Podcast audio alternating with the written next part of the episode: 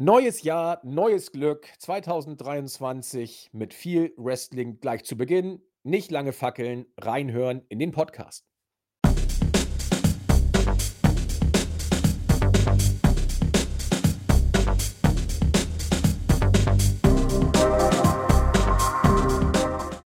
Einen wunderschönen guten Abend, liebe Wrestling-Infos, DE-Talk-Freunde und herzlich willkommen zu einer weiteren Ausgabe unseres Wochenrückblick-Formats hier bei Wrestling-Infos.de. Das Jahr ist jung, wir starten mit frischem Elan in dasselbige und möchten euch auch noch allesamt die ihr da seid, ein gutes neues Jahr 2023 wünschen. Es ist ja der fünfte Tag ähm, da darf man das noch machen, habe ich irgendwo mal gehört. So bis zum fünften Tag im Januar kann man noch ein frohes neues Jahr wünschen. Und das möchte ich mir ja bei euch keinesfalls mir nehmen lassen. Ja, was liegt denn vor uns? Ähm, die Besprechung einer interessanten Wrestling-Woche. Wir werden uns in erster Linie auf WWE beziehen. Man könnte auch über New Japan Pro Wrestling sprechen. Das Problem ist, da habe ich allerdings gar nichts gesehen bisher. Ich werde mir auf jeden Fall ein Match aber angucken und frage deswegen gleich mal nach, bevor wir uns in den WWE-Alltag stürzen,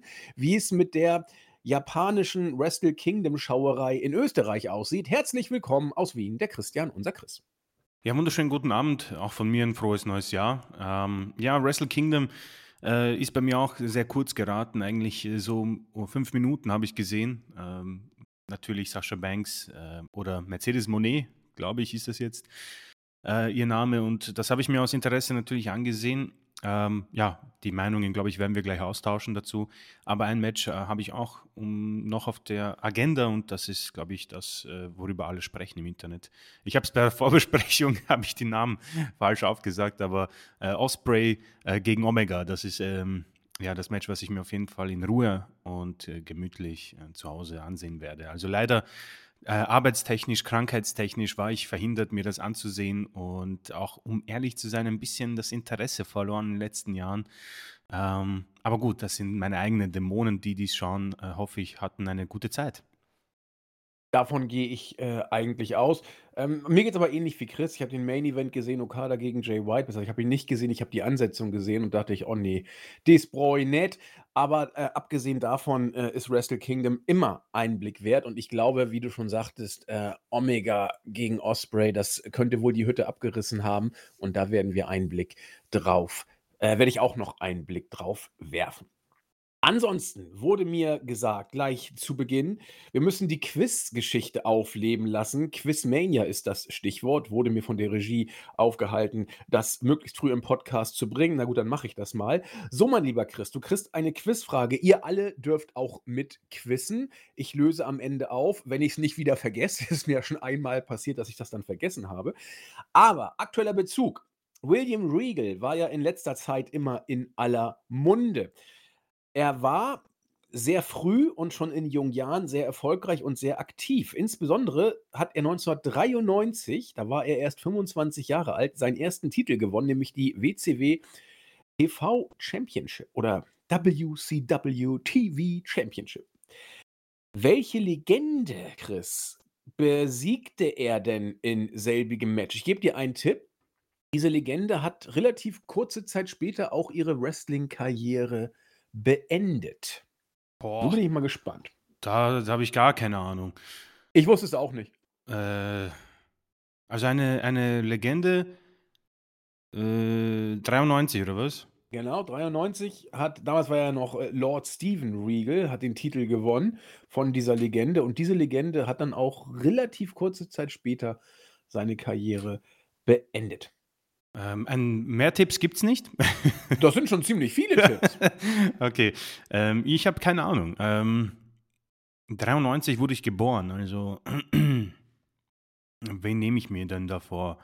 Eine Legende, die dann die Karriere beendet hat.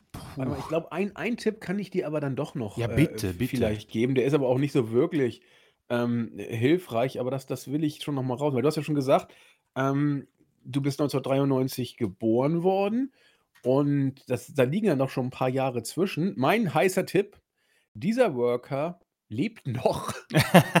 Das ist ja schon mal eine interessante Info, ja. Also, da die da sind ja die sterben ja viel, in jungen Jahren, die, äh, Ja, stimmt, du hast du hast vollkommen recht. Ähm, ich werde ich werde irgend äh, ich werde irgendeinen nennen, ähm, aber ich ich habe wirklich gar keine Ahnung. Dann nenn mal irgendeinen. Ich weiß gar nicht, wer damals im Roster war. 93? Boah, keine Ahnung, ey. Also, ich wusste zum Beispiel auch nicht, dass dieser Worker, äh, zu der Zeit im Roster von WCW war. Also, mir tut's leid, Leute, ich habe keine Ahnung. Ich werde einfach Ric Flair sagen. Aber Ric Flair hat danach seine Karriere nicht Ah beendet. ja, stimmt. Ne, dann nicht, ja. Ich weiß Das es nicht. das war jetzt 'n, äh, äh, stupid guess. Ich weiß es wirklich nicht. Ich habe keine Ahnung. Ich Okay. ich kann ich kann niemanden nennen, keine Ahnung. Das passt. Ich habe keine Ahnung, wirklich. Also, das ist, äh, Wahnsinnsfrage. Bin mal gespannt, wie die anderen Kolleginnen und Kollegen, äh, das, äh, erahnen. Also, macht euch mal 'n paar Gedanken. Ich löse auf. Haupt also, vorausgesetzt, Chris erinnert mich dran und ich vergesse es nicht, ja, dann wenn nicht, dann haben wir 'n Problem. Aber doch, ein einen Tipp gebe ich dir noch, Chris. Okay. Er hat einen Spitznamen, der so ähnlich von einem Worker getragen wird, der auch heute noch aktiv ist. Und den du auch ganz gut findest. Oh, ich weiß es. Na? Ich weiß es. Das war aber soll soll ich jetzt schon sagen? Du Weil du ich kannst weiß du es soll du sollst jetzt sagen und ich löse nachher auf, ob du richtig liegst oder nicht. ich weiß es ziemlich sicher. Na? Es ist Ricky Steamboat. Wollen Wegen wir mal am Ende auflösen, ob du wegen richtig wegen wegen Daniel liegst? Bryan, nicht wahr? Weiß ich nicht. Ich habe Okay. ja nur 'n paar Hinweise gegeben Verdammt, dann hättest du's nicht vor Ric Flair sagen können. Ja, aber das vielleicht liegst du ja auch gar nicht richtig. Also, es gibt ja diverse Worker, die heute noch aktiv sind und Stimmt. die auch, äh, andere Spitznamen haben. Und, äh, was man im Wrestling ja häufig sehen kann, die heißen ja alle ziemlich ähnlich. Das Also kann sein. Am Ende am Ende habe ich wieder 'n dämlichen Tipp gegeben. Also Wollte ja, grad sagen. ähm, das ist mein mein Tipp, ja. Und bei WCW gab's so viele Mitkader. Okay, wir werden das überprüfen. Chris hat sich festgelegt auf Ricky Steamboat. Okay, kommen wir in die Gegenwart, zum WWE-Alltag. Und da müssen wir, um das neue Jahr zu beginnen, im alten Jahr ansetzen. Da war ja noch am 30. Dezember eine SmackDown-Folge. Es war schon im Vorfeld klar, dass das keine gewöhnliche SmackDown-Folge wird, denn John Cena hatte sich 2 Wochen im Voraus angekündigt für diese Show. Er hat sich nicht nur angekündigt, sondern auch gesagt, dass er ein Match bestreiten würde. Und dieses Match fand bei SmackDown auch statt. Bevor wir darauf eingehen, würde ich sagen, gehen wir die Show als solche mal durch. Es ist auch nämlich neben Cenas Match noch 'ne ganze Menge passiert. Und nur so viel sei gesagt, die Zuschauerzahlen bei SmackDown vorm TV also nicht nur vorm TV, sondern auch in der Halle. In der Halle waren's 13.000.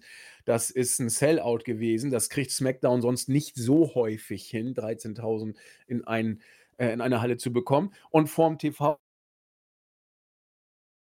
waren's auch entsprechend zwa über 2,6 Millionen. Das heißt 500.000 Cena-Bonus. So viel kriegt man sonst bei guten Tagen nicht. Und der 30.12. ist eigentlich 'n Dead Spot, muss man sagen. Also alles, was zwischen Weihnachten und Neujahr läuft, äh, ist mehr oder weniger erledigt. Deswegen hat man ja auch bei Raw, äh, gar keine richtige Show auf die Beine gestellt, sondern nur 'n Rückblick au äh, inszeniert. Ähm, bei SmackDown hat man 'ne Show abgeliefert und da 2,6 Millionen in der heutigen Zeit ist 'ne Bombe. Äh, es ist wirklich sehr, sehr viel hat sich dort zugetragen. Zu Beginn, ganz interessant, haben wir als Erstes das übliche Aufeinandertreffen von LA Knight und Bray Wyatt gesehen, die sich verbal, ähm, mit Mind Games versucht haben, aus der Reserve zu locken. Ich verkürze bewusst, denn das Interessante war, dass, äh, Onkel Howdy auftauchte. Und man dachte ja bisher oder einige dachten vielleicht, Onkel Howdy sei Bray Wyatt. Und jetzt tauchte Onkel Howdy auf. Und das Interessante, äh er hat zuerst Bray Wyatt in die Augen geblickt, sich dann neben ihn gestellt, aber dann Bray Wyatt plattgemacht mit einer Sister Abigail, was LA Knight als Held, der er ist, nutzt und aus dem Ring flüchtet. Äh, Onkel Howdy mit einer dusseligen Maske, äh, geht danach dusselig durch die Gegend. Ja, ähm, Chris, du kannst ja schon mal aufnehmen, bei Raw wurde das Ganze ja mittelbar fortgeführt, äh, durch eine weibliche Person und es scheint sich das, äh, zu bestätigen, was wir im Vorfeld, will man sagen, befürchtet haben. Ich sage es einfach mal. Äh, wie wie ging's denn bei Raw weiter in dieser Richtung? Ja, also Bianca Belair hat ihre Raw Women's Championship gegen Alexa Bliss äh, aufs Spiel gesetzt äh, und hat dieses Match dann, äh, ja, sie hatte, es war No Contest, sie hat ihren Titel quasi verteidigt, weil Alexa Bliss äh, den Verstand verloren hat quasi. Äh, mehrfach gab es ein paar, ähm, ja, nenne ich es mal Menschen, die die Uncle Howdy Maske trugen im Publikum. Dies hat Alexa zunächst ein bisschen abgelenkt und dann gab es das, äh, ja, wie wir es schon in den Wochen zuvor gesehen haben, das Bray Wyatt-Logo auf dem Titan schon mehrfach aufgeblitzt, aufgeblendet und Alexa Bliss hat daraufhin dann den Ringrichter attackiert, Bianca Belair dann auch attackiert und diese auch ähm, ja, ins Krankenhaus befördert und äh, Bianca Belair musste sogar mit drei Stichen äh, genäht werden, was man äh, im Nachhinein ähm, uns gezeigt hat. Also es war eine ziemlich äh, krasse Attacke. Sie hat auch ein Interview gegeben, da hat sie wieder ganz normal gewirkt, hat gesagt, sie hat alles unter Kontrolle, alles im, im Griff. Ähm, aber gut, wir haben gesehen, dass das äh, der Gegenteil ist. Also man hat quasi diese Storyline jetzt über zwei Shows gestreckt. Ja, ähm, man könnte sogar sagen, man streckt sie über zwei Jahre mit Pausen. äh, das ist ja nun also, als ich das gesehen habe bei Raw wir bleiben jetzt also, eigentlich sind wir bei SmackDown, aber wir machen ja showübergreifend. Ihr kennt uns ja, wenn eine Storyline, äh, es gebietet, dann kann man auch gleich schon mal, äh, Raw mit in Angriff nehmen. Das machen wir, wie gesagt, jetzt. Aber als ich Alexa Bliss gesehen habe, wie sie bei diesem merkwürdigen Freaks da im Publikum, die mit dieser dusseligen Maske da rumgelaufen sind, wie sie da schon ihre Irritation gesellt hat. Und als dann auf dem Titantron Bray Wyatts oder Onkel Howdy oder was auch immer für ein Logo da aufblitzte, so viel, so viel hat man ja nicht gesehen, dass sie da diese Psycho-Verwandlung durchmachte. Das habe ich alles gefühlt schon zehnmal gesehen. Ja. Ähm, dass das wirkte so wie aufgekochter kalter Kaffee. Äh, oder ein Teebeutel, den du zum fünften Mal aufkochst, der dann immer ein bisschen fader wird. Das das also, ich weiß, dass viele Fans das gut fanden. Also, das war wirklich so: „Ja, man nimmt die Storyline wieder auf und total gut.“ Also, es freut mich für alle meine ich wirklich ernst. Es freut mich wirklich für alle, die das, äh, gut finden, weil es ja eben Sports Entertainment ist und dann sind sie entertained und äh, es gilt die alte Wrestling-Regel, was over ist, ist over. Und wenn äh, Wyatt, Howdy, Knight und Bliss auf diese Weise overkommen, more power to them. Äh, mir gibt es überhaupt nichts. Also ich finde diese Storyline nach wie vor völlig blöd. Jetzt äh, mit Onkel Howdy kommt da ein vermeintlich neuer Aspekt rein. Mich will es überhaupt nicht mitnehmen, wirklich gar nichts. Ich, ein Segment fängt an und ich will, dass es zu Ende geht, weil es einfach mich langweilt. Aber das sollte nicht groß verwundern, weil ich ja eh nicht so positiv über dieses Bray Wyatt Comeback von Anfang an gedacht habe. Deswegen bin ich umso gespannter, wie jetzt Chris diese neue äh, Dynamik aufnimmt. Man muss ja sagen, es passiert jetzt was in dieser Storyline. Das sei angemerkt. Mhm. Ich finde es nicht gut. Wie nimmt Chris es wahr? Äh, ja, pass auf, also ich denke, es gibt da ein paar mehrere Aspekte. Ich würde definitiv mal einen positiven Aspekt nehmen und sagen, LA Knight gefällt mir immer noch sehr gut. Ähm, er hat für mich auch die, dieses Segment irgendwie bei SmackDown auch äh, besser gemacht, gerettet, weil äh, Bray hat schon wieder angefangen mit irgendwelchen ähm, ja, langen Geschichten, die zu keinem Ende kommen und Knight hat ihn unterbrochen in einer für mich immer noch sehr charismatisch starken ähm, Form und meine Hoffnung ist ja, dass man ihn vielleicht irgendwo auf den Weg bringt. Ähm, sie haben ja beim Rumble-Match jetzt ein Page Black-Match, wie auch immer, was auch immer das sein wird. Und äh, mit dem komme ich schon zum Negativen. Ähm, wenn das wieder so eine Fiend-Sache äh, ist, wo man im roten äh, Licht wrestelt oder in dem Fall im schwarzen, puha, dann, dann bin ich raus. Also, was ich auch je, auf jeden Fall unterstreichen möchte, weil es, ich glaube, das ist ein bisschen untergegangen die Wochen zuvor. Ähm, ich möchte auch niemanden davon abbringen, diese Story gut zu finden. Ähm, aber vor allem die Sache mit Alexa Bliss ist für mich etwas, was ich gar nicht sehen möchte. Also das ist für mich, wenn es diese Awards gab für die besten Sachen, das ist für mich ein Award für die schlechteste Fehde des Jahrzehnts. Ja, das ist äh, für mich unglaublich schlecht gewesen. Und diese Thunderdome-Ära hat natürlich äh, irgendwo die Möglichkeit geboten, dieses Universum zu strecken mit den ja, Sci-Fi, mit dem Unrealistischen, mit äh, ja, die Grenzen ein bisschen auslöten und es gab auch positive Aspekte. Cena gegen Wyatt mit dem Firefly Funhouse Match fand ich gut.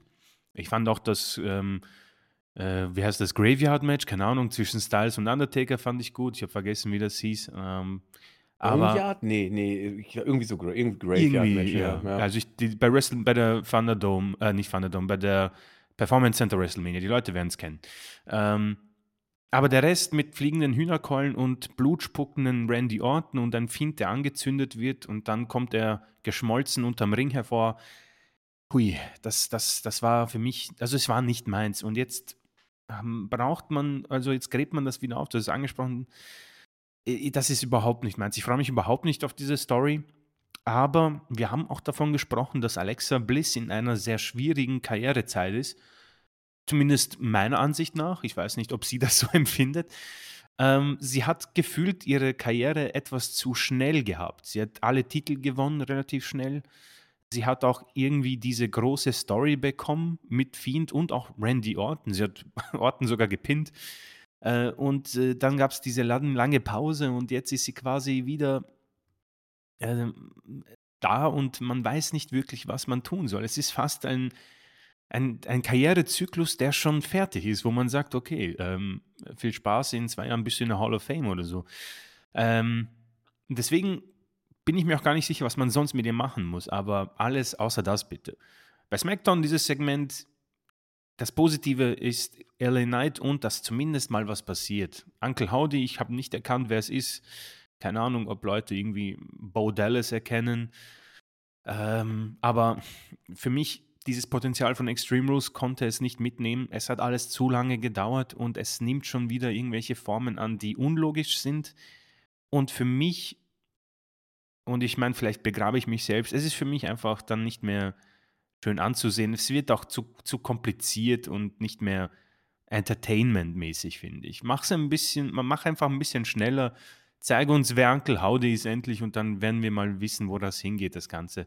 Jetzt musst du es wieder bis zum Rumble strecken und es wird wieder diese Promos geben und dann, äh, keine Ahnung, wird Howdy noch, da wird es einen dritten Howdy geben und der wird dann i- den anderen Howdy attackieren, was auch immer. Also, ich bin äh, mit gewissen Aspekten dabei, wie gesagt, LA Knight und äh, der Tatsache, dass zumindest wir uns einer ja, Auflösung nähern, aber die ganze Sache rund um wie lange man streckt und Alexa Bliss, die irgendwie wieder jetzt ihren Sta- Verstand verliert, ist etwas faul und auch sehr enttäuschend für eine neue Ära, finde ich. Weil wenn ich Triple H bin, man grabt doch nicht etwas von der Vince McMahon-Ära aus. Natürlich, Roman Reigns hat er mitgenommen in seine Ära, aber die Alexa Bliss Story war zu Ende. Warum muss das nochmal jetzt äh, mit aufgegriffen werden? Also für mich ist es nichts. Ähm, wie gesagt, wenn wir es ein bisschen trennen, den Alexa Bliss Teil will ich gar nicht sehen. Den Uncle Howdy Teil, keine Ahnung, ich bin ein, ich bin, ich bin doch schnell zu, ähm, ja, irgendwie so zu begeistern mit den Auflösen von Dingen. Das mag ich. Also bin ich zumindest mal gespannt, wer unter dieser Maske steckt. Sobald das aufgelöst ist, könnte es knapp werden. Aber wer weiß, vielleicht äh, rund um den Rumble sagt dann Triple H zum Bray Wyatt, okay, hier ist dein Go.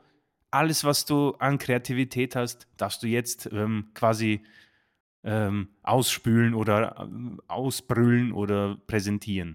Deswegen ähm, zumindest da noch ein bisschen von mir äh, das abwarten. Aber die Segmente waren, zum, waren für mich beides geht so. Also ich bin nicht leider auch auf der negativen Seite.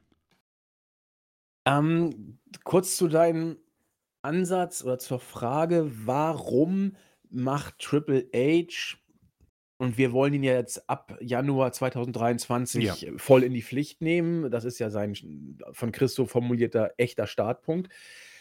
Warum packt Triple H in, in seinen Neubeginn ein Segment oder ein, ein, ein Aspekt aus der Phase Vince McMahon, also mit, mit äh, Bray Wyatt und Alexa Bliss? Das Einzige, was ich mir da erklären kann, ist, oder was ich mir als Erklärung diesbezüglich äh, ausdenken könnte, ist die Tatsache, dass Hunter sagt, komm Bray, du hast jetzt mehr Freiheit. Du kannst die Storyline so ähm, entwickeln, wie du es für richtig hältst. Und das wäre insofern tatsächlich etwas komplett anderes, als es bei Vince McMahon war. Und, äh, das mag der Grund dafür sein. Vielleicht findet er es auch toll, vielleicht glaubt er, es war over und es kommt wieder over. Äh, die Reaktionen gehen ja so ein bisschen in die Richtung. Die Fans finden es ja tatsächlich größtenteils eher gut, anders als Chris und ich. Und, äh, dann würde Hunter natürlich auch recht haben, wenn er damit geht. Dann hast du gesagt, du bist gespannt, wer sich hinter Onkel Howdy verbirgt und wann er sich zu erkennen gibt. Ich glaube, er wird sich gar nicht zu erkennen geben, so ähnlich wie der Fiend. Ah. Der der der blieb ja auch immer als Fiend da und das ist ja auch wieder ein Aspekt, der mich so unglaublich nervt. Äh, der Fiend war ja übermenschlich, den kannst du auch anzünden und es passiert nichts. Und ich befürchte, dass man mit Onkel Howdy irgend so 'n Fiend 2 Schrott, äh, da machen könnte, der auch so ein ja Pseudo-Hokuspokus, Psycho-übermenschliches Wesen darstellen soll. Also, das Ähm, wäre enttäuschend, muss ich ja, sagen.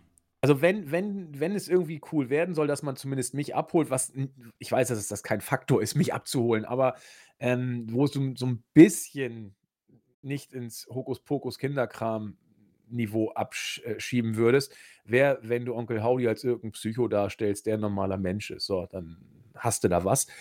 Aber ich befürchte, es wird 'ne Hokuspokus-Kiste werden, wo wobei ich befürchte ich halte es für möglich, sagen wir es lieber so. Denn bei Vince hätte ich gesagt, das wird definitiv 'ne Hokuspokus-Kiste Mhm. und bei Hunter, hm, will ich es mal, äh, zumindest hoffen, dass das nicht zwingend so sein muss. Ich bin aber, äh, nicht ganz so zuversichtlich. Es bleibt dabei, was wir jede Woche sagen. Mal gucken, wie's nächste Woche wird mit dem Fiend und vom Rumble-Match graut es mir jetzt schon, ehrlich gesagt. Das Jep. das das kann einfach nichts werden. Das wird nicht Das gut. Das wird das nicht klingt gut. so Vince oh, Pitch ah. Black, boah, das klingt schon so furchtbar, um Gottes Willen. Mal sehen. Also, es wird ja eh 'n Eingriff geben, denke ich mal, und dann, äh, schauen wir mal. Ja, die Storyline um die Bloodline diese Woche war, dass der Wiseman so 'n paar Bedenken hat in Bezug auf Sami Zayns Fanwahrnehmung. Er findet's total super, dass Sami Zayn sich so zur Bloodline, äh, bekannt hat und für die Bloodline jetzt einsteht. Aber der Tribal Chief mag es gar nicht, wenn er im Ring steht und die Fans nicht seinen Namen rufen, sondern die von Sami Zayn. Daraufhin wollte Sami Zayn am liebsten selbst mit dem Tribal Chief sprechen, aber Heyman sagte: „Na ja, der Mann ist auf der Island of Relevancy und muss immer 3 Schritte vorausdenken.“ Da hätte ich auch losgelacht. Das haben die beiden dann auch gemacht und, äh, alles gut. Ähm, wurde nachher später auch aufgegriffen. Sami Zayn hat noch mit Roman Reigns gesprochen und er meinte, er hat überhaupt gar kein Problem damit, dass Sami Zayn so over ist. Äh, ihr könnt mir erzählen, was ihr wollt. Diese Backstage-Segmente mit der Bloodline, jedes passt. Jedes, äh, ich will nicht sagen, es ist es ist die Neuerfindung des Wrestlings, aber es ist einfach gutes Storytelling. Du gehst mit Zayn, solange er over ist. Heyman und Reigns sind es sowieso und so hast du dann die den roten Faden, du hast den Main Event aufgebaut, du hast die Bloodline-Storyline. Ach, ich bleibe dabei, es ist 'n Ding, das fährt. Im Nachhinein, bevor ich auf Chris äh, Chris gleich das, äh, Mikro gebe, im Nachhinein hast du dann Solo Sikoa stark dargestellt, der mal in 11 Minuten gegen Sheamus gewonnen hat. Das ist auch ziemlich cool und, äh, auch, dass, äh, Solo Sikoa hier wieder die Fassung verliert und sich 'n Stuhl schnappt und damit irgendwie auf Sheamus einprügeln will, zeigt seine Entschlossenheit und Brutalität in Anführungszeichen. Die Usos müssen ihn da so 'n bisschen von abhalten. Natürlich, äh, geht's mit dem Sieg auch nicht so ganz clean. Die Usos müssen natürlich, äh, Solo Sikoa irgendwie helfen, der dann am Ende den Sieg davonträgt. Der Beatdown wird verhindert von Drew McIntyre. Also, da geht die Storyline weiter. Wo die Brawling Brutes sich rum, äh, treiben, weiß ich nicht. Sind sie eigentlich jetzt erledigt? Geht man jetzt mit, äh, Drew und Sheamus Richtung Tag-Team? W was ist dann mit den anderen beiden? Werden sie dann völlig degradiert? Müssen wir mal abwarten. Aber in Sachen, ähm, Bloodline alles in bester Ordnung, oder? Ja, irgendwie neues Jahr, gleiche Liebe für die Bloodline. Also, da geht da machen sie wirklich nahtlos weiter.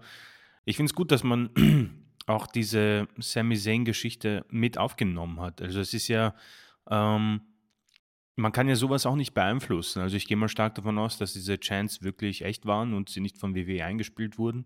Und das hat man dann auch schön aufgenommen. Das finde ich richtig gut, weil die Promo war großartig auch und die Fans haben das, ähm, ja, entsprechend ihm auch mitgegeben, dass sie es gut fanden und dass man das quasi dann mit aufnimmt, finde ich toll. Ähm, es sind so kleine Twists und Knister in dieser Beziehung und ähm, ich, ich hätte das nie gedacht, dass ich das mal sagen werde, aber bei einer WWE-Storyline achte ich wirklich auch auf die Mimik und die Gestiken. Details, ne? Ja, die Details. Wie zum Beispiel, wie achtet vielleicht Jay Uso auf Sammy Zayn, wenn er spricht? Genau. Sieht man vielleicht irgendwie schon, äh, dass er genervt ist oder dass er so dieses ähm, böse Grinsen hat? Wie, wie, wie achten die anderen? Was macht der Wiseman, der, der Paul Heyman, wenn Sammy Zayn vielleicht irgendwas sagt, was ähm, ungut beim Tribal Chief ankommen könnte. Also das ist wirklich, ich, ich, ich, ich hoffe, wir langweilen die Leute nicht zu so sehr, aber das ist, finde ich, einfach so toll, dass man nicht nur langfristig hier plant, sondern tatsächlich auch Sachen aufnimmt, die einfach so passieren. Ich meine, dieses UC, ähm, was für mich auch mittlerweile wieder zu ausgeschlachtet wird, aber das, ist, das sind wieder meine Sachen hat man mit aufgenommen und jetzt auch diese Sammy-Chance, wo man sagt, der, der, der Tribal Chief, ähm, der Roman Reigns, findet das nicht so gut, aber äh, weil du es bist, Sammy, weißt du was, das, wir sind ja eine Familie, das passt. Aber man wird das Gefühl nicht los, dass vielleicht irgendwie schwarze Wolken über der Bloodline langsam ähm, dazukommen. Deswegen toll. Ähm, ich bin noch immer happy, freue mich, um ehrlich zu sein, irgendwie auch auf ähm, diesen Aspekt beim Rumble-Match, wenn vielleicht die Usos und Zane und Sikor in diesem Match sein sollten, also wie sich das dann äh, langfristig oder im Match auch auswirken wird. Also toll. Ich bin, ich bin sehr, sehr happy damit und man hat das auch mit Sikor bei Raw, worauf wir später dazu kommen, noch weitergeführt, hat brav sein Match gewonnen. Man macht alles richtig. Ja, und du hast es sehr schön gesagt, wenn du bei einer WWE-Storyline auf die Details achtest, dann fragt man sich, ob man im falschen Film Ja. gelandet ist. Und genau das tue ich. Und es ist egal bei wem, ob bei Reigns, ob bei Heyman, ob bei Zayn, ob bei Jay Uso, ob bei Jimmy Uso, nur bei Sikoa nicht, weil der eh immer gleich Ja, der schaut das, immer gleich. und das muss auch so sein. Das macht seine Rolle auch aus. Also wir sind alle sehr zufrieden. Und was mit Seamus und Drew passiert, interessiert uns gar nicht. Aber das ist auch richtig so bei äh, Staffagen. Sie sind eben nur Staffagen. Und mal gucken, ob die beiden es schaffen, sich overzubringen. Vielleicht wird es ja die nächste The Bar. Ich glaube nicht, aber man wird abzuwarten haben. Ja, und dann war ja auch noch ein Championship-Match angekündigt. Ronda Rousey, wie immer oder wie seit jetzt längerer Zeit begleitet von Shayna Baszler, gewann gegen Raquel Rodriguez, die ja ins Titelmatch gekommen ist. 16,5 Minuten. Ähm, doll war es nicht, um es so zu sagen, dafür lang. Und hm, ja, ich habe mich die ganze Zeit über gefragt, was soll denn das überhaupt jetzt? Also, dass das Ronda nicht gegen äh, Raquel Rodriguez den Titel verliert, das war uns ja allen klar. Als ich dann gesehen habe, dass nach dem Sieg die Takte einer äh, mir doch recht bekannten Musik ertönten, das war das Original von Ric Flair. Danach kam irgendeine andere Musik, die ich gar nicht so richtig ausmachen konnte. Das Theme nachher nach dem Sieg war das gleiche übrigens. Da war ich dann völlig verwirrt. oder war das gleiche wie sonst immer. Also hatte sie hier offensichtlich zwei verschiedene Musiken oder ich habe mich verhört. Ich will beides äh, nicht ausschließen. Dann kam eben Lotte rein. Und äh, out of nowhere, muss man ja schon sagen. Wir wussten alle, sie würde zurückkommen. Wir, wir, wir dachten alle auch eher so Rumble. Aber man hat sie jetzt bei SmackDown zurückgebracht. Und nicht nur, dass man sie zurückgebracht hat, man hat sie auch gleich in ein Titelmatch gestellt. Die Promo, die da gehalten wurde, war ein bisschen komisch. Äh, Lotte sieht sich immer noch als äh, ja, Superstar, den die Fans auch toll finden. Die Fans haben sie auch bejubelt. Ohrenbetäubend war es gleichwohl nicht. Äh, Ronda Rousey sagt, ja, du willst ein Match, ja klar, SummerSlam. SummerSlam ist ja doch noch ein paar Tage entfernt. Lotte sagt, nö, jetzt ist besser. Ronda sagt, okay, hast Glück, dass ich gerade Lust auf eine Prügelei habe. Äh, daraufhin dreht Shayna Baszler völlig durch, versucht äh, Ronda zu beschwichtigen. Die lässt sich aber nicht beschwichtigen. Und es geht los mit, äh, was war das denn für ein Move gleich, den Lotte da angesetzt hat? Es war keine Äh, Natural Selection, glaube ich. war das, also der erste Move war ein Big Boot, oder? Ja, der Big Boot, genau. Ja. Der Big Boot erst gegen Ronda. Da dachten einige, das Cover geht durch, ging nicht. Dann hat sie mit dem zweiten Big Boot ähm, äh, Shayna ausgeschaltet. So war es, genau. Mhm. Äh, dann äh, dauerte es nicht mehr lange, ehe tatsächlich Lotte nachher äh, die gute Ronda platt gemacht hat. Und zwar nach einem äh, Roll-up, als Ronda gerade den Armbar ansetzen wollte. Also es war so ein kleines Upset-Finish. Es war kein, äh, kein Squash, also Lotte ist nicht reingekommen, hat Ronda weggesquasht. Im Gegenteil, Ronda durfte aus dem Big Boot noch auskicken. Das ist ja schon bemerkenswert.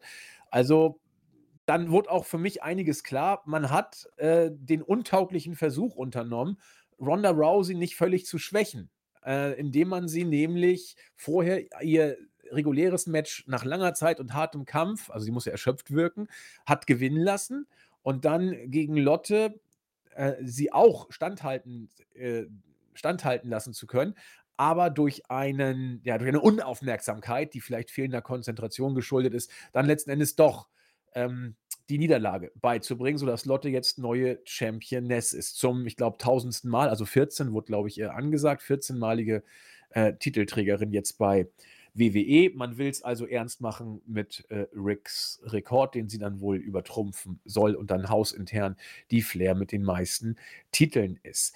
Ja, die Reaktionen im Netz waren wenig überraschend. Öh, Lotte kriegt alles äh, in den Hintern geschoben, sie ist die Verwöhnte und so weiter und so fort.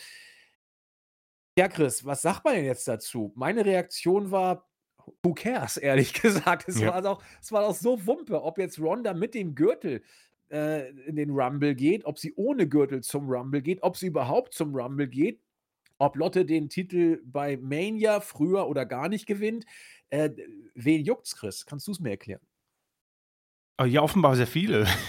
Ja, okay. also, warum? Muss ich so fragen. Ähm, also, ich, ich werde ehrlich sein, Leute, mir, mir ist äh, das wirklich nicht so eine Sache wert gewesen. Ähm, es ist für mich eine logische Konsequenz einer unfassbar ereignislosen Regentschaft von einer Ronda Rousey, die, und da wiederhole ich mich wieder, es tut mir auch wieder leid, ähm, die einen unfassbar guten ersten Stint hatte.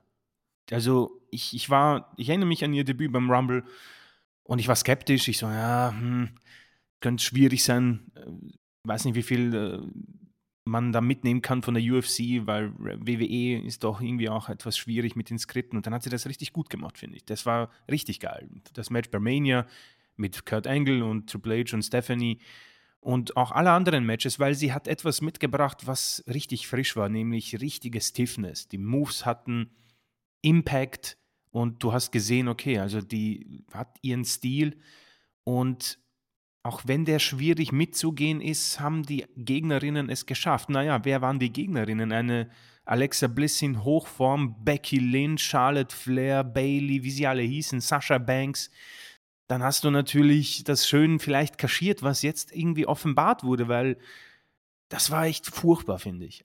Äh, die Promos sind alle schlecht, finde ich. Sie wird von den Fans überhaupt nicht mehr wahrgenommen. Wenn ich mir vorstelle, was für ein Jubel die im ersten Stint bekommen hat. Ähm, und vielleicht noch beim Rumble-Match, aber gut, das ist der Royal Rumble-Bonus.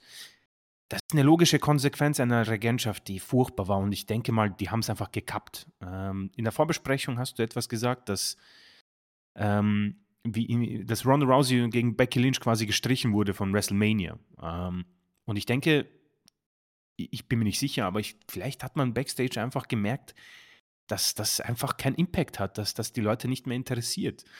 Irgendwie gab es diesen absoluten Riss bei WrestleMania ähm, 35, da wo ihr auch wart, das Triple Threat, Triple Threat Match. Und die ist nie wieder bei den Fans angekommen. Und dass Charlotte Flair ist, ist, ist für mich nicht überraschend. Charlotte Flair ist einfach das Nonplusultra dort. Ob man sie gut findet oder nicht, das ist wie das Amen im Gebet. Die wird diesen Titel, also zumindest kann ich euch allen versprechen, vorausgesetzt, da ist nichts Schlimmes mit Nacken und sie muss die Karriere beenden. Aber Leute, die wird den Titel zumindest bis zu 17 holen. Und ich denke mal, man möchte es sicher noch weiter strecken. Also die 20 sehe ich sicher und wir sind bei 14. Also würde ich mich dann nicht so fürchterlich darüber aufregen, weil, um ganz ehrlich zu sein, sie bringt mir doch viel mehr als Liv Morgan und Ronda Rousey gemeinsam. Und das hätte ich selbst nicht gedacht. Mich hat es auch irgendwie schon beim neunten und zehnten Mal genervt. Dann habe ich äh, mir habe ich nochmal nachgesehen, oh, die heißt Ric Flair. Äh, die heißt Ric Flair. Was habe ich heute mit Ric Flair? Sie ist eine Flair, sie wird den Titel oft gewinnen. Also habe ich mich damit abgefunden. Und man muss sagen, sie ist im Ring einfach richtig gut und sie zieht irgendwie auch. Sie wird bejubelt, sie wird ausgebuht. Und ich denke, diese Regentschaft wird viel mehr Gesprächsstoff sorgen für uns zumindest als die von Liv Morgan und von Ronda Rousey, weil bei Ronda, das war furchtbar, finde ich. Das war langweilig. Und ich glaube zu meinen, dass ich auch ein bisschen Ärger in Ronda ähm, sehe, dass sie einfach keinen Bock mehr hat, weil Main Events sind zumindest mal keine mehr da für sie. Dafür, dafür reicht es nicht mehr. Und die Matches, hm, also ich kann mich an das letzte Match, das gut war, war das gegen Charlotte Flair, ja. Und ähm, da haben wir quasi die ganze Runde gemacht im Roster und ähm, können sagen, Charlotte ist da das Nonplusultra und irgendwas hat sie auf jeden Fall. Sie ist für mich nicht die beste, ähm, aber ich bin irgendwo auch froh, dass dieser Titel jetzt weg ist und um ehrlich zu sein, wenn Ronda jetzt sagt, sie hat keinen Bock mehr auf WWE, ich glaube nicht, dass viele sie vermissen werden. Das hätte ich auch nicht gedacht, weil ich habe mich schon gefreut, als sie zurückgekommen ist, weil sie, wie gesagt, einen Stil hatte, der mir sehr imponiert. Ich mag diesen, das ist fast wie irgendwie Brock Lesnar. Es sieht ultra gefährlich aus, ist aber offenbar clean und ähm, kommt durch. Aber irgendwie ist bei ihr kein Fortschritt mehr gekommen. Und für mich ist das ja die logische Konsequenz. Ich habe mich überhaupt nicht geärgert, ich habe mich gefreut, habe ein bisschen auch auf sie geachtet. Also offenbar ist sie ein Face. Hat auch offenbar funktioniert. Nicht das Beste äh, nicht die beste Reaktion für einen Face, die wir je gesehen haben, klar. Aber alles in allem, mein Gott, das hat für mich gepasst. Und ganz ehrlich, 43 Sekunden, das sagt, glaube ich, schon einiges über das Standing von Rousey backstage aus. Also ich bin so ein bisschen wie gespalten, gelangweilt wie gespalten, was, was, was äh, Lotte und, und, und auch äh, in Bezug auf deine Aussagen angeht. Also, ich bin vollkommen bei dir. Lotte ist, ich würde sie so bezeichnen, so die die die Notlösung in allen Lebenslagen. Lotte Ja. kannst du immer auf den Titel setzen, immer. Also, wenn wenn du einen Plan hast und der funktioniert nicht, nimm Lotte, damit kannst du die nächsten Monate immer gehen. Das ist gar kein Problem.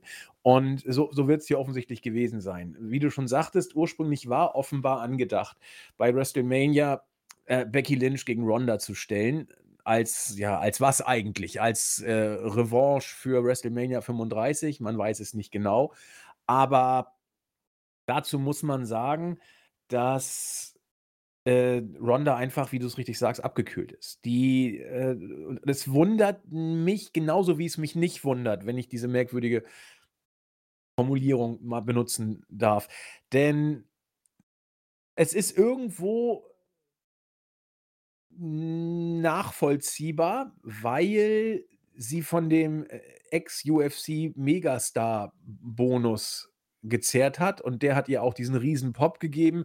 WWE hat es geschafft, diesen Superstar aus dem MMA-Bereich zu ködern, in Anführungszeichen. Davon hat sie gelebt, was den ersten Push angeht. Und, das reicht nicht, äh, sie hat auch von dem von dir äh, so zitierten frischen Stil, dem MMA-Stil, diesem Legit-Stil, den Lesnar ja auch bringt, Mhm. profitiert. Und äh, sie hatte geile Gegnerin gehabt. Das heißt, da kam eigentlich alles zusammen. Das Momentum, der frische Stil und die Gegnerinnen, die damit gehen können und ihn auch entsprechend zählen können.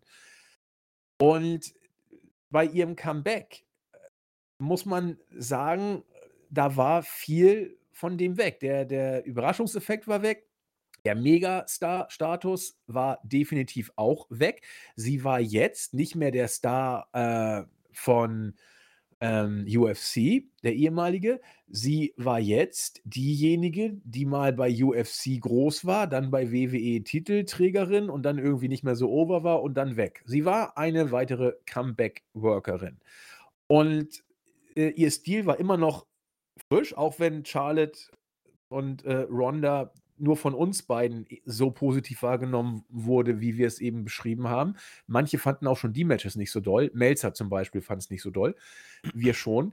Aber sie hatte danach auch keine guten Gegnerin mehr gehabt. Äh, wir dachten, sie würde kommen, um zu gehen, aber sie kam, um zu bleiben und hat sich durch das Durchschnittsroster geflügt, hat Durchschnittsgegnerinnen gehabt und auch Durchschnittsmatches. Matches.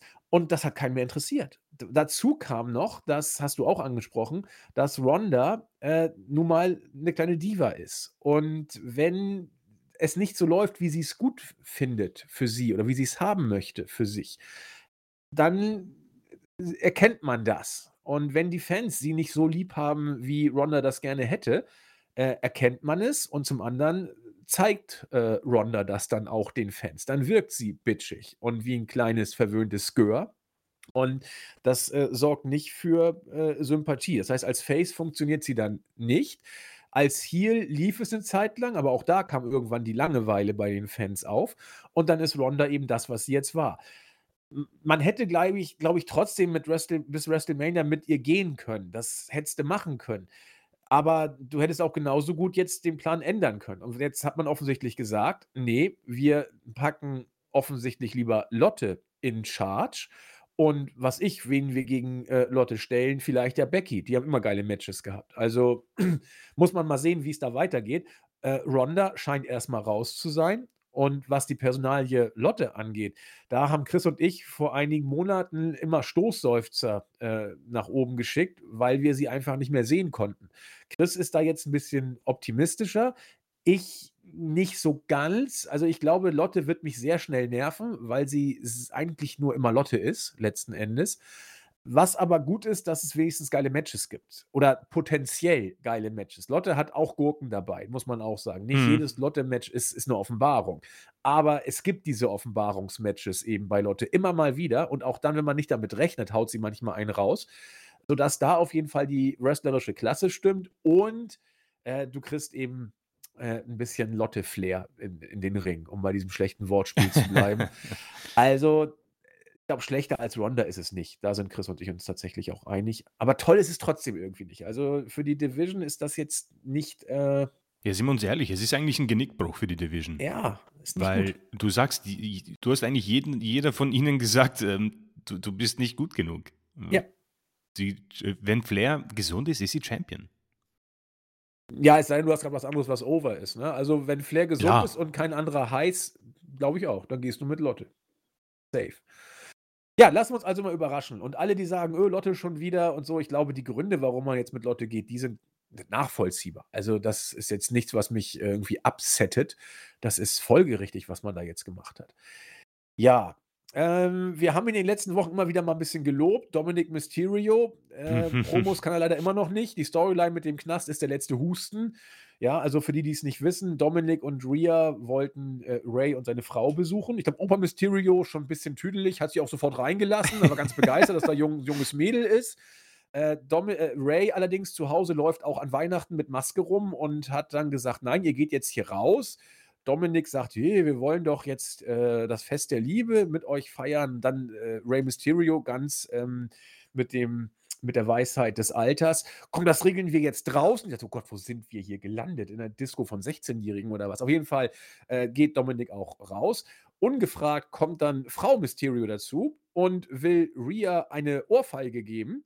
Die trifft auch. Daraufhin ist Rhea völlig erbost. Die Polizei steht schon bereit und, äh, verhaftet Dominic. Also, juristisch alles interessant, wird man aufbereiten müssen. Äh, aber das dazu kommt's nicht, denn Dominic ist gleich im Knast und hält die schlechteste Promo, die ich seit langer Zeit gesehen habe.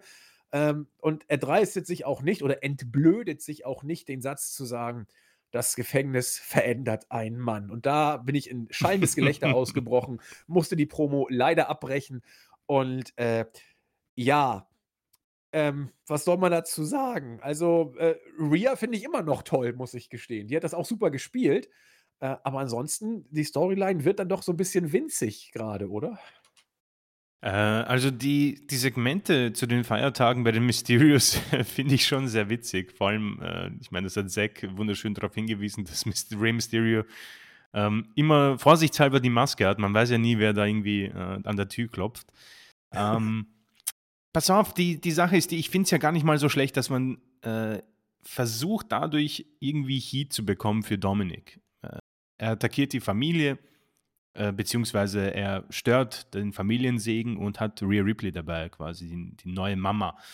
Und ich kann mir auch vorstellen, dass das, ähm, bei einigen sogar rüberkommt. Ein paar jüngere Zuschauer werden vielleicht da sicherlich äh, erbost drüber sein. Es ist halt, denke ich mal, äh, für, für etwas ähm, andere Zusche zu, sehr etwas blöd. Also ich muss sagen, diese ganze Polizeisache, wo auf einmal Dominik verhaftet wird, obwohl er nichts gemacht hat eigentlich, und äh, die Promo, ich, ich habe so das Gefühl, dass man backstage sich hier einen boah, ich weiß nicht, ob man sich so, aber vielleicht hat man sich hier einen äh, Stone Cold 316 Moment erwartet, wo man sagt, okay, jetzt ist, das ist der Breakthrough, das, das wird dich jetzt overbringen, ähm, mit, der, mit dem Zahnstocher auch noch. Aber das war für mich auch eher müde, mau und zu früh. Hm, ich möchte den positiven Schwung von Dominik trotzdem nochmal hier aufnehmen und sagen, dass diese ganze Judgment Day äh, eine, ein guter Weg war. Man hat auf jeden Fall jemanden oder ihm in dem Fall geholfen. Wie weit das Ganze gehen kann, ist natürlich jetzt die Frage. Promo-Training im Ring kann ich ihn auch nicht einschätzen, um ehrlich zu sein. Es ist alles so, wie als würdest du ein Steak für zwei Minuten irgendwo auf die Pfanne werfen. Es ist nicht durch, es ist auch nicht mehr roh, es ist auch nicht blutig, es ist nichts. Also kannst es nicht wirklich äh, fühlen und greifen. Und ähm, ich habe so die Befürchtung, dass es vielleicht mit dieser Promo ein kleiner Wegweiser ist. Ja. Rhea Ripley hingegen noch immer für mich ähm, auf Aufschw beim Aufschwung. Ich würde sie aber vielleicht ein bisschen raushalten aus diesen äh, Segmenten. Ich würde das Ganze auch einfach abschließen. Mach meinetwegen dieses äh, Sohn gegen Vater Match bei WrestleMania. Ich gehe mal davon aus, dass sie das machen werden. Lass Dominik auch gewinnen, ja. Und dann probier's. Probier vielleicht einen Midcard-Titel und wir schauen, was passiert. Aber da braucht viel Training. Das war nicht so schlimm wie Tucker, aber ich muss hier, und das, ich weiß, das ärgert die Leute, aber ich muss dir da zustimmen, der Satz, oh, das Gefängnis, Leute, das verändert Menschen. Da habe ich dann auch ganz schnell das Video abgedreht und mich ähm, irgendwie zusammengeknäult in mein Wohnzimmer, um dieses Schämen, dieses Fremdschämen loszuwerden. Ich, da habe ich gleich wieder Gänsehaut. Ähm, das war auch nicht meins. Aber ich, ich, ich, ich muss sagen, im Gegenteil zu diesen Brave Wyatt, Alexa Bliss Sachen, finde ich es ja nicht so schlecht, dass man das probiert. Es passiert ja zumindest was. Weißt du, man hat das nicht vergessen. Man probiert Woche für Woche was mit ihm. Etwas Neues. Und das ist für mich schon mal 100% mehr als bei Bray Wyatt die letzten ja, zwei Monate gefühlt. Und das ist für mich definitiv positiv. Ja, bin ich, bin ich bei dir. Also, zumal äh, Rhea Ripley immer noch aufblüht in ja. allem, was sie da macht. Aber, äh, sorry, dass ich dazwischen grätsche wieder. Auch bei ihr, bitte, Leute, den, den Abschluss muss es jetzt schon bald geben. Also, ich ja. weiß nicht, ob du das bis WrestleMania strecken kannst. Ich würde es vielleicht sogar bei Royal Rumble machen das Titelmatch und vielleicht sie sogar gewinnen lassen, ja, weil ich, ich, ich weiß nicht, wie es dir geht, aber ich habe schon bei diesem Segment ein bisschen gemerkt, dass es irgendwo auch etwas blöd ist, dass sie bei diesem Polizeisegment dabei war, ja, wie sie dann so tun muss, als wäre das so schlimm, dass Dominik jetzt weg ist. Es war für mich, sie hat alles gegeben, aber es war ein bisschen unangenehm. Also es war nicht wirklich gut. Also sie muss wirklich dieses beibehalten, so ich, ich verprügel alle, die mir in den Weg kommen auch, auch Superstar, also auch äh, die männlichen Superstars und mache mein Ding. Und dieses Anteasern mit Bianca Belair hat mir auch sehr gut gefallen. Und das mit Becky Lynch, dieser Stare-Down.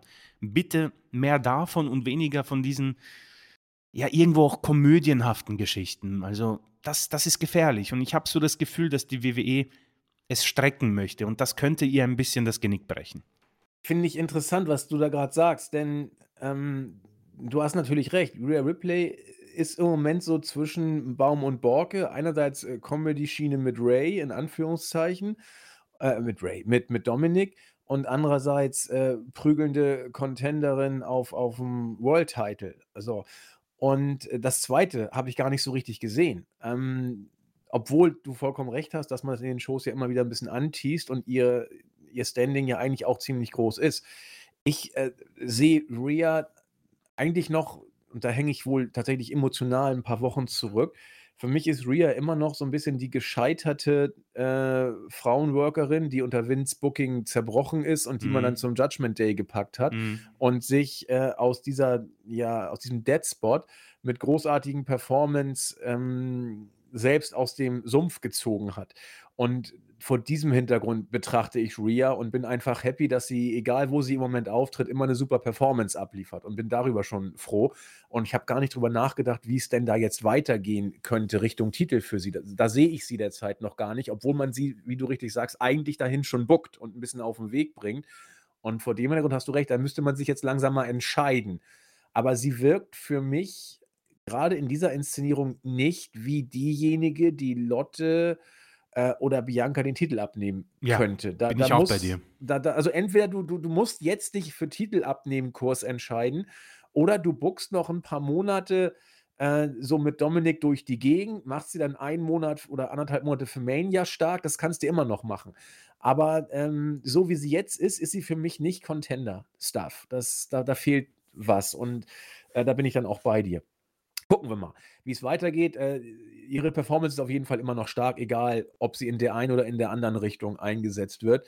Und das freut mich einfach, dass sie da jetzt durch selbst obwohl sie immer noch das gleiche den die gleiche Optik größtenteils hat, hat sie ihren Charakter trotzdem neuen neue Facetten geben können. Und das ist das ist mega. Das finde ich schon mal klasse. Ja, äh, Imperium sind im Ring und Ludwig Kaiser sagt, dass 2022 das Gunther-Jahr war. Er ist der Beste, hat alles niedergebügelt. 'N Video hat das auch unter Beweis gestellt. Gunther will auch was sagen. Dann kommt aber Braun Strowman rein und sagt: „Ich war übrigens nicht in dem Video und, äh, will dir mal zeigen, was 'ne Hake ist.“ Imperium sind entsprechend gelangweilt von dem Gedröhne, äh, wollen gehen. Das findet Strowman aber nicht gut und packt Gunther am Arm. Es gibt 'ne Prügelei. Strowman hat eigentlich alles unter Kontrolle, äh, macht wieder Choo-Choo-Train-mäßig auch außerhalb des Rings Imperium völlig platt, äh, bis Gunther geistesgegenwärtig den anrollenden Strowman-Train einfach mal durch die Barrikade schmeißt. Und das hat Strowman auch so 'n bisschen, äh, ja, gehandicapt, aber im Ring geht's dann trotzdem nach kurzer Zeit weiter und, äh, er kriegt, äh, Gunther am Arm zu packen. Äh, nach vielem Tohuwabohu kriegen Imperium die Oberhand. Den Save macht dann Ricochet mit einem Stuhl. Guckt euch's mal an, der Gunther voll auf die 12 einen runterballert. Das war mal 'n Chairshot, der genau den Kopf getroffen hat. Es klang auch übel, also, äh, zieht's euch rein. Ja, also, ähm, alles okay, grundsolide, nix Dolles. Äh, Gunther sieht, finde ich, nicht schlecht aus, Strowman irgendwie auch nicht. Ricochet kriegt On-Air-Zeit. Kannst du alles so machen. Also, ja, ich ich finde es okay. Also, für für für IC-Ding ist es absolut in Ordnung. Äh, absolut. Also, ich ich habe mich ja 'n bisschen, äh, geärgert darüber, dass man vielleicht, nicht den das Momentum aufgefangen hat nach, äh, Gunther gegen Sheamus bei Clash at the Castle. Ähm, aber genauso wie bei Raw mit der United States Championship finde ich, dass man das ist 'n richtig, ähm, wie heißt das, äh, offensichtlicher Aspekt der Triple H-Ära. Die Mid-Card-Titel will er auf jeden Fall in den Shows haben und er bringt auch oft Titelmatches.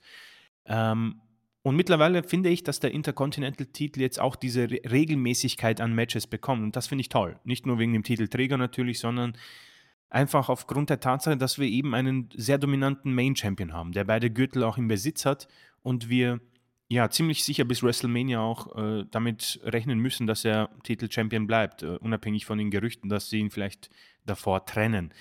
Und mit Strowman, ja, es ist halt die Sache mit den vielen Rückkehrern. Ich denke, auch hier haben wir oft drüber gesprochen, deswegen werde ich da mich auch kurz halten.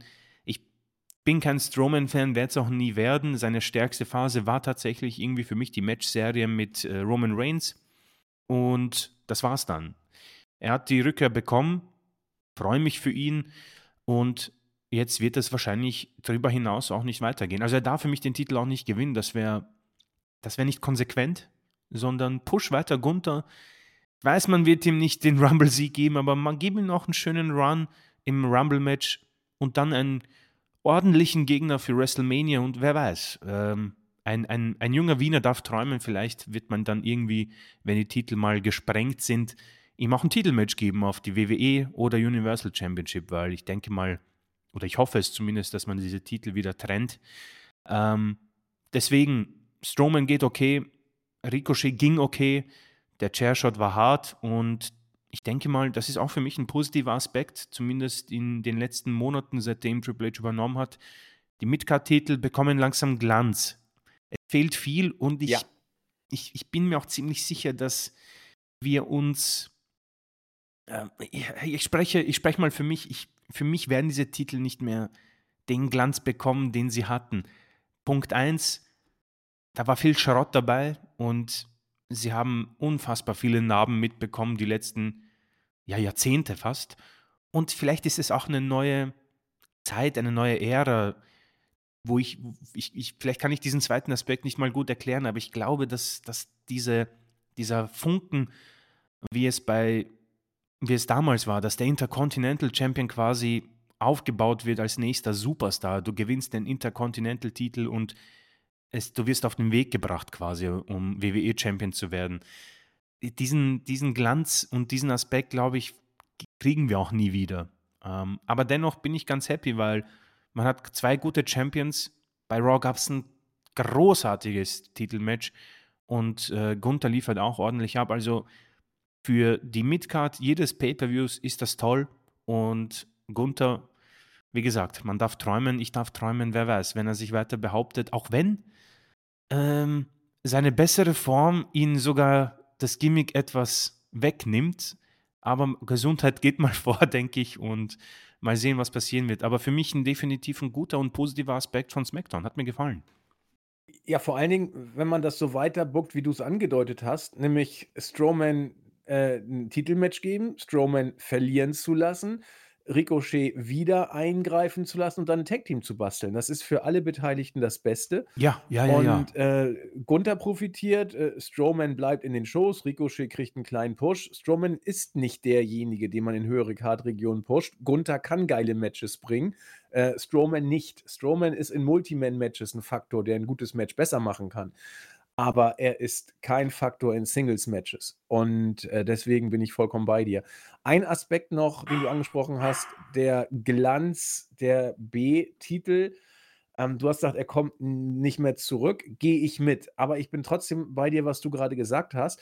Der Glanz wohl nicht, aber sie werden ein Faktor. Sie werden immer mehr wieder ein Faktor, ähm, der mehr als nur äh, glitzerndes Titelgold ist, sondern um den du Storylines kreieren kannst und die auch äh, push-technisch eine gewisse Relevanz haben. Also Gunther ist ein super Beispiel dafür. Bei äh, Raw ist es mit Austin Theory ja auch jetzt äh, so gelaufen. Äh, eigentlich auch schon bei, ähm, oh Gott, wie hieß er denn, unser MMA-Fighter, Bobby Lashley. Auch schon bei Bobby Lashley. Also die B-Titel das kann man schon sagen, langsam unter Hunter, da passiert ein bisschen was. Natürlich gibt es da auch ein bisschen Stillstand, mal kleine Rückschritte, aber die Tendenz ist deutlich positiv und das betrifft eigentlich in den letzten Wochen alle, die diesen B-Titel gehalten haben. Und auch bei Gunther, da haben, haben wir beide auch ein bisschen gequengelt zwischenzeitlich, weil er zu lange weg war. Gunther, äh, super Booking im Moment. Ja, Main Event. John Cena, wie gesagt, äh, hat sich ja angekündigt. Er kam dann auch raus und wir hatten das Match John Cena und Kevin Owens gegen Roman Reigns und Sami Zayn. Ein würdiger Main Event. Wir haben schon im Vorfeld gesagt, John Cena wird nicht viel in Ring Time bekommen und genauso ist es gekommen. Es war eigentlich ein Single, es war ein Handicap-Match über weite Strecken äh, von äh, Kevin Owens gegen Roman Reigns und Sami Zayn. Das war klar, das wird versicherungstechnische Gründe haben, das wird Ring-Rost-Gründe haben und äh, passte schon. Der Hot Tag wurde auf diese Weise dann entsprechend unfreiwillig oder wie auch immer aufgebaut, weil John Cena eben nicht rein durfte. Als John Cena dann drin war, gab es das Übliche. Er hat, äh, glaube ich, ich weiß nicht, wie viele Attitude Adjustments äh, ausgepackt. Äh, ist auch egal. Die You Can See Me-Geste gab es mehrfach auf jeden Fall. Äh, dann gab es ein äh, Double Five Knuckle Shuffle. Kevin Owens ist gar nicht erst in die Seile gegangen. Der stand einfach da rum und ist runtergeplumpst. Reicht ja auch. Ähm, kannst du alles so machen. Am Ende, wir haben schon gesagt, es ist fast egal, wer gewinnt. Cooler wäre es vielleicht sogar, wenn du das Team von John Cena äh, gewinnen lässt. Ist hier auch passiert. John Cena war beim Finish beteiligt, hat aber nicht den Pin geholt. Den Pin hat Kevin Owens gegen Sami Zayn geholt. Darauf kann man später nochmal Bezug nehmen. Das heißt, du hast die Fans glücklich gemacht, weil Cena gewonnen hat. Kannst sagen, er braucht den Sieg nicht. Nee, ach nee, natürlich braucht er den Sieg nicht. Aber es kann ein kleiner Faktor äh, in der Storyline sein, wenn du die Geschichte mit der Bloodline, Sami Zayn und Kevin Owens weiter mit Details spicken willst. Hier hast du ein Detail. Kevin Owens hat Sami Zayn gepinnt und wer weiß, ob dann nicht irgendwie Reigns Verrat wittert bei Zayn oder so weiter oder so fort. Muss man mal sehen. Äh, ich bin mit diesem Main Event absolut zufrieden. John Cena war bei WWE, er war sogar im Ring, keiner hat sich verletzt, die Storyline wurde vorangetrieben, die Fans sind happy, alle sind happy. Also ich verstehe nicht, wie man sich da aufregen kann, Chris. Ja, ich bin auch etwas überrascht irgendwie über die ja, negativen Kommentare. Also die Sache ist die, für mich äh, stand es nie zur Debatte, welches Match wir hier bekommen. Und für mich war eindeutig, dass Cena und Owens auch gewinnen. Ähm, Cena ist einfach wahrscheinlich aus zwei Dingen auch nicht mehr der Superstar, der er mal war. Ich, ich denke mal, er war auch nie der Shawn Michaels des Wrestlings, ja. Ähm, die Five Moves of Doom, glaube ich, den Spitznamen hat er nicht umsonst bekommen. Und dass er hier keine 20 Minuten im Ring war, liegt einfach daran, das Alter A und B, der Mann ist ein Hollywood-Schauspieler. Also ich, man muss es so sagen, die äh, Versicherungen und die Sponsoren und ich denke mal, er hat doch sämtliche Unterschriften schon für kommende Projekte unterschrieben. Ich kenne mich natürlich nicht aus, aber ich kann mir vorstellen, wenn der sich hier die Muskelfaser reißt, dann muss sämtliche, müssen sämtliche Projekte nur wegen ihn ähm, verzögert werden und das kostet Arschgeld. Deswegen ist es klar für mich, dass wir dieses Match so bekommen haben und dass man auch Kevin Owens und Cena gewinnen lässt. Es ist Neujahr, es ist auch ein bisschen ein, eine, eine, eine Chance für WWE, da die bröckelnde Bloodline vielleicht ähm, auf den Weg zu bringen. Für mich hat man hier alles richtig gemacht und man sieht, es reicht ja. Die Fans haben es gekauft. Jeder, der das Ticket gekauft hat, hat es gekauft. ähm, und ich finde es auch gut. Ich, ich möchte auch nicht irgendwie. Das, das Tödliche an Wrestling ist, wenn ähm, Legenden, die man gern hatte, zurückkommen und dann komplett versagen. Ähm, Undertaker gegen Goldberg ist vielleicht für den Undertaker ja der größte Genickbruch gewesen, wenn es nicht schon vorher welche gab. Bei mir hätte Stone Cold Steve Austin, wäre es so gesehen, wenn der gegen Kevin Owens einen absoluten Stinker hat, wäre ich auch richtig enttäuscht gewesen. Ich meine, ich hatte Glück, er, hat, er konnte lange gehen, war ein gutes Match, aber auch wenn das nur zwei Minuten gewesen wären von Stone Cold, ich wäre happy gewesen, weil es genau das ist, was irgendwie auch diese schöne Erinnerung ähm, nicht nur bestätigt, sondern einfach auch diesen, diese Instant Gratification, ja, weiß nicht, die man heutzutage mit Social Media bekommt, das ist das, was man hier mit Sina gemacht hat. Und ich denke, das geht klar. Und WWE sollte Recht behalten. Also ähm, dieser Draw, dieser Ticket-Draw, John Cena, ich bin noch immer unfassbar fasziniert davon. Er ist natürlich ihre und sein Charisma und seine Promos sind wahrscheinlich, wenn er da ist, im Roster, im derzeitigen, die besten. Kevin Owens ist auch gut, aber Cena, auch diese, diese Promo von vor zwei Wochen, es ist unglaublich. Er kann es einfach. Und es ist natürlich dieser Effekt, je länger er weg ist, desto besser wird er, was natürlich zu dieser negativen Reaktion geführt hat. Aber überrascht bin ich nicht und ich finde es eigentlich einen runden Abschluss und generell, um irgendwie auch diese Smackdown-Ausgabe für mich zu abzuschließen, es war für mich eine der besten Ausgaben dieses Jahres, weil ich habe es mir angesehen, ich habe es auch angedroht bei der letzten Ausgabe, dass ich mir anschauen werde. Ähm, und ich habe Gefallen daran gefunden. An allen Dingen gefühlt. Also diese ganze Hit-Drone-Sache, gut, das kann man vergessen. Aber das war eine saubere Ausgabe, die irgendwie schon wieder einen äh, positiven Aspekt in der Triple H-Ära vielleicht so ein bisschen ähm, hinzufügt. Also da, das macht mich dann wieder optimistischer. Es hat für mich wirklich Laune gemacht und es hat Spaß gemacht. Es war eine gute Ausgabe. Ja, finde ich tatsächlich auch. Da, da, das flutschte einfach. Also es passte viel, äh, konntest es dir angucken, es ist viel passiert, ohne dass viel über den Haufen geworfen ist. Es ist viel passiert, ohne ähm, dass du denkst, dass Sachen abgeschlossen sind. Also, ich ich wie gesagt, ich verstehe auch auch Cena hast du perfekt eingesetzt. Jetzt jetzt lese ich da teilweise Kommentare wie: „Ja, wofür soll er denn fit gemacht werden?“ Ah, Leute, für gar nichts soll Cena auf den Weg gebracht werden. Äh, äh, John Cena sollte auftreten für 'n One-Night-Only-Ding und vielleicht noch 'ne Facette in der in der Storyline setzen. Hat er gemacht. Alles geil. Also, äh, Feiertagsshow äh, Mann, John Cena spielt mittlerweile auf 'nem ganz anderen Level. Also, da muss man doch bei WWE froh sein, wenn er sich mal die Ehre gibt und du siehst ja, dass er dann auch mal Bock hat, wenn er dann reinkommt. Er Mhm. hält seine Promo nicht nur großartig, sondern eben tiefenentspannt, sagt: „Mensch, ich bin mal wieder zu Hause“, in Anführungszeichen, äh, rotzt dann da mal 'ne Promo raus, die mal, äh, alles umbügelt. Was will man denn von 'ner SmackDown-Ausgabe viel mehr erwarten? Also, ich bin da vollkommen bei Chris und übergebe damit zu Raw. Ja, vielen Dank. Ähm, wir haben ja schon da ein bisschen was, ähm, besprochen. Äh, am Anfang gab's wieder, ja, die Bloodline, die da die Show ein bisschen, ja, auf den Kopf stellen wollten und, ähm, Adam Pearce beziehungsweise Kevin Owens wollten das verhindern.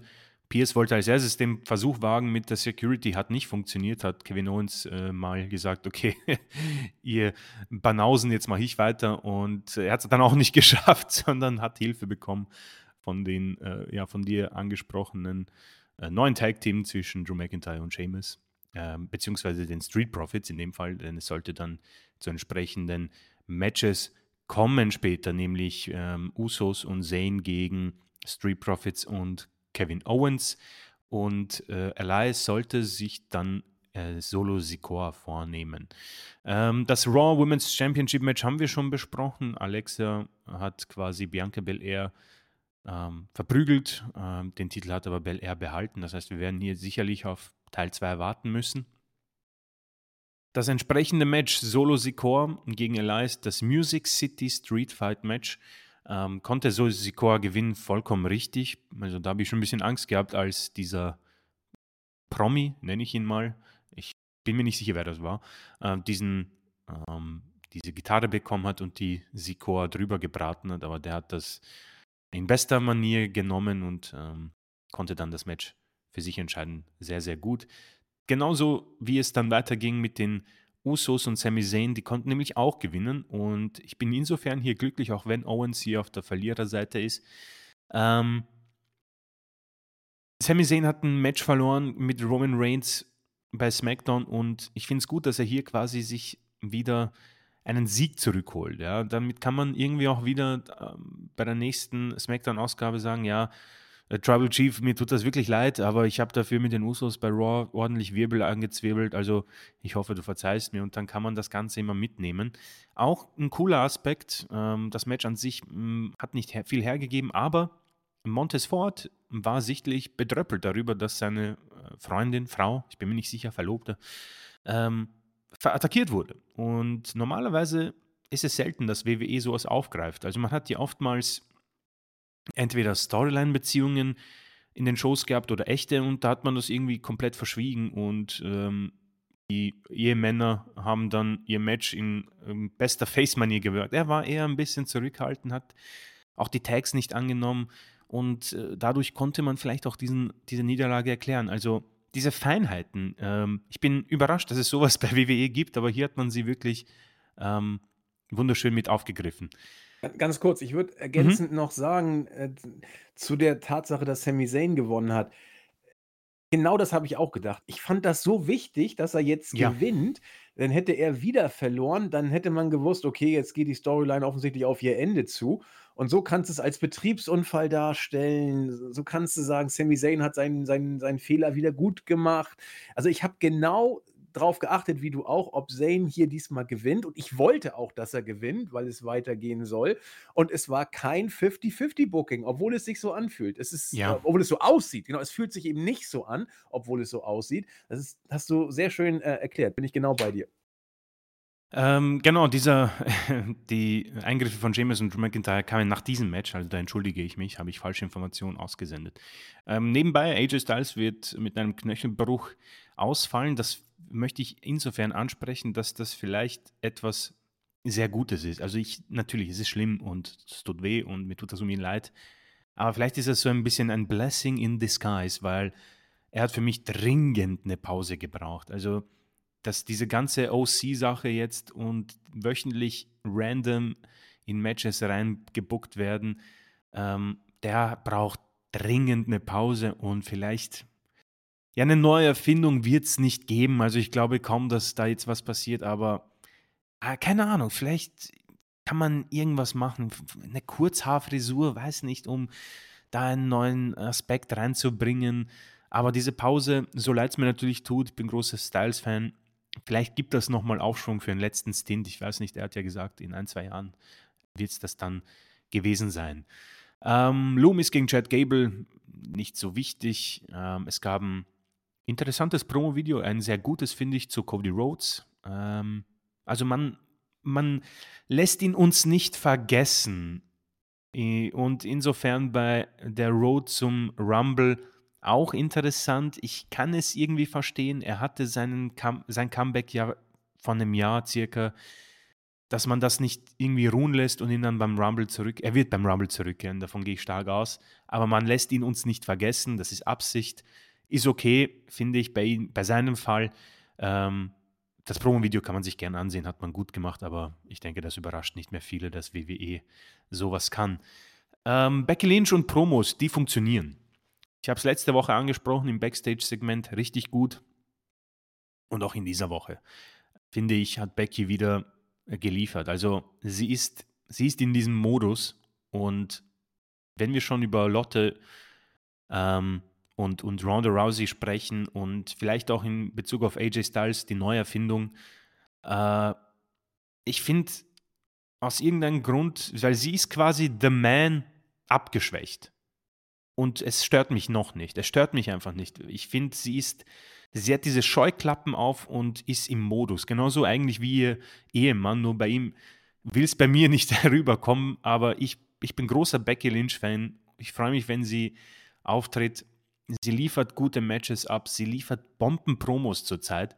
Und auch wenn sie quasi im Nichts sich im Moment befindet, ja, sie hat das Match mit Bailey verloren, ist sie trotzdem relevant. Und das liegt nicht an WWE. Das liegt einfach daran, dass sie wirklich im Moment alles, was, was sie anfasst, daraus Gold macht. Und irgendwie profitiert für mich auch Damage Control, weil Bailey hat A, Becky Lynch besiegt und jetzt auch in dem Fall konnten Damage Control Becky Lynch und äh, Mia Yim besiegen und trotzdem äh, tut das Becky Lynch nicht weh. Ähm, Mia Yim ist so ein anderer Faktor für mich einfach nie angekommen, aber für mich freut sich. Damage Control gewinnt, besseres Standing und Becky Lynch liefert ab, deswegen kommen hier alle Damen besser weg und ich freue mich irgendwie auch auf ein nächstes Match zwischen Lynch und Bailey.